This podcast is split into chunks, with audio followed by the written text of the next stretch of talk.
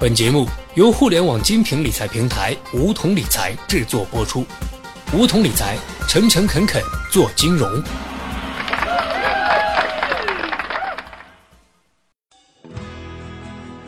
收听梧桐电台，掌握理财要领。大家好，我是梧桐小学弟。我们都知道，发达国家是主要的保险市场，全世界保险费的百分之九十五来自于发达国家。即便是在社会福利制度较为健全、福利水平较高的发达国家或地区，商业寿险的需求仍然保持旺盛的姿态，几乎占据了全球市场份额的百分之六十七。在美国，只要客户有需求，保险公司就会承保；在日本，没有保险的人会被认为不可思议；在英国，保险业是金融出口创汇的主力军。那么，我们国家对于保险是怎样的状况呢？记得十几年前，大家对于保险这两个字是非常抵触的。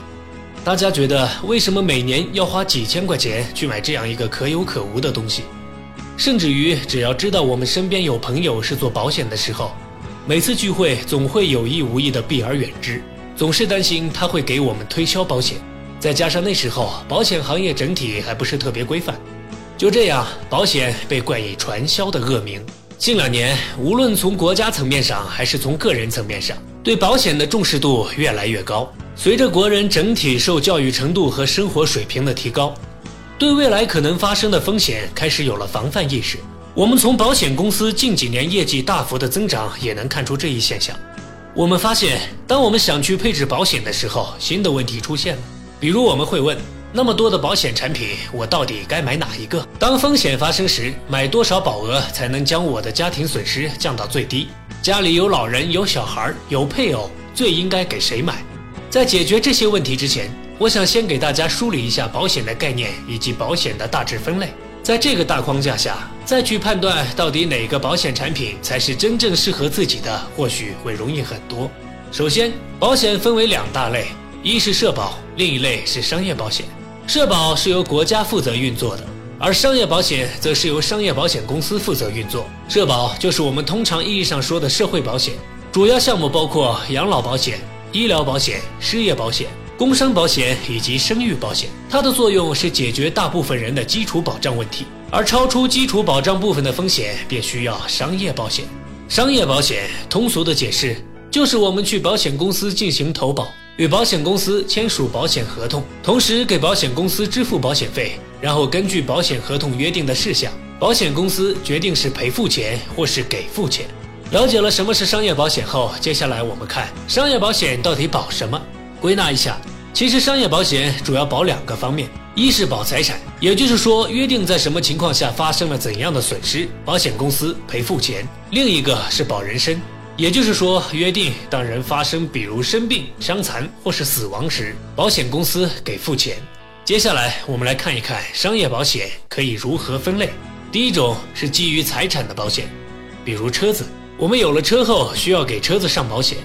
跟车子有关的最重要的保险包括交强险、车损险和第三者责任险，其他的还会有比如分挡玻璃单独险、车上责任险等等。基于财产的保险还有针对房屋的损毁。水管爆裂等房屋保险，以及保家电、家具和财物的家庭财产保险。说完财产保险，我们接着讲第二种，跟人有关的保险。这类保险我们可以把它归纳为四类，分别是意外险、医疗保险、重大疾病险和寿险。接下来我就给大家一一做介绍。先说意外保险，这个保险主要是当人发生意外伤残或是意外身故时进行给付。第二个跟人有关的保险是医疗保险。医疗保险主要是在人生病期间发生的费用，包括医疗费用类的和住院补贴类的。比如住院一天，保险公司给付多少钱？而医疗费用类的保险，在国内的实务操作中，门诊类的基本没有，主要因为门诊风险太大，保险公司基本做一家亏一家。那么第三个跟人有关的保险就是重大疾病保险，这个险种是上个世纪七十年代才出现的。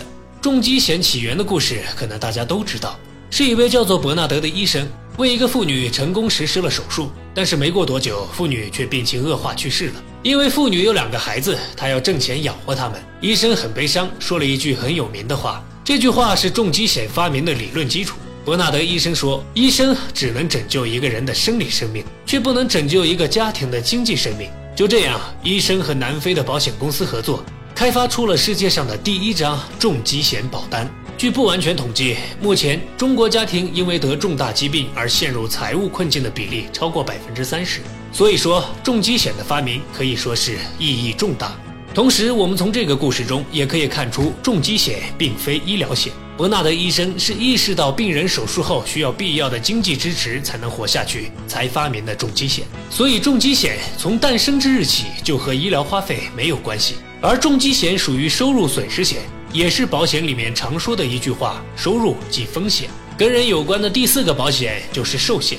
寿险通常分为死亡险和生存险，它们之间的区别，来举个例子说明。所谓死亡险，就是约定，比如六十岁之前如果身故，则给付多少钱。同时，死亡险分为定期和终身两种，而生存险呢，比如约定六十岁还活着，则给多少钱。当然，现在也有两者的结合，我们称为两全险。比如约定，如果六十岁前身故，则赔付完之后即保险合同结束；如果六十岁之前没有身故，则有一部分钱转化为生存金。从生存险衍生出来的还有年金保险，比如说，当到达约定的年龄后，保险公司每月或者每年给付生存金，直至被保险人死亡为止。年金保险衍生出来的还有教育金保险，我们视教育金保险为针对孩子的两全险。另外还有与投资有关的保险，比如分红险、投连险等等。刚才我们讲了基于财产的保险以及跟人有关的保险，最后我们介绍第三类基于法律责任的保险，比如开车时的第三者责任险，比如展览馆或者宾馆会投保的公共责任险，还有专门针对幼儿园或者小学期间有些调皮的小朋友会伤害到其他小朋友而造成伤害的熊孩子保险。这些保险都是基于法律所判定的责任进行赔付的。上面的这些分类并非教科书上的照本宣科。其实保险是个非常庞大的、专业性极强的领域，跟我们个人和生活息息相关的险种，都是围绕上面这些进行展开和延伸。当然，随着最近几年保险行业的不断发展，创新类的保险产品也越来越多。但无论如何，都离不开这些基础的类别。好了，本期节目就到这里。那么今天的梧桐电台，大家是否有所收获呢？加入梧桐，交流投资理财的那些事儿。和我们一起边学边赚，各大应用市场搜索“梧桐理财”均可下载 APP。现在注册并填写邀请码一二三四，还可免费获得一万元理财本金哦。下期节目，小学弟与你不见不散。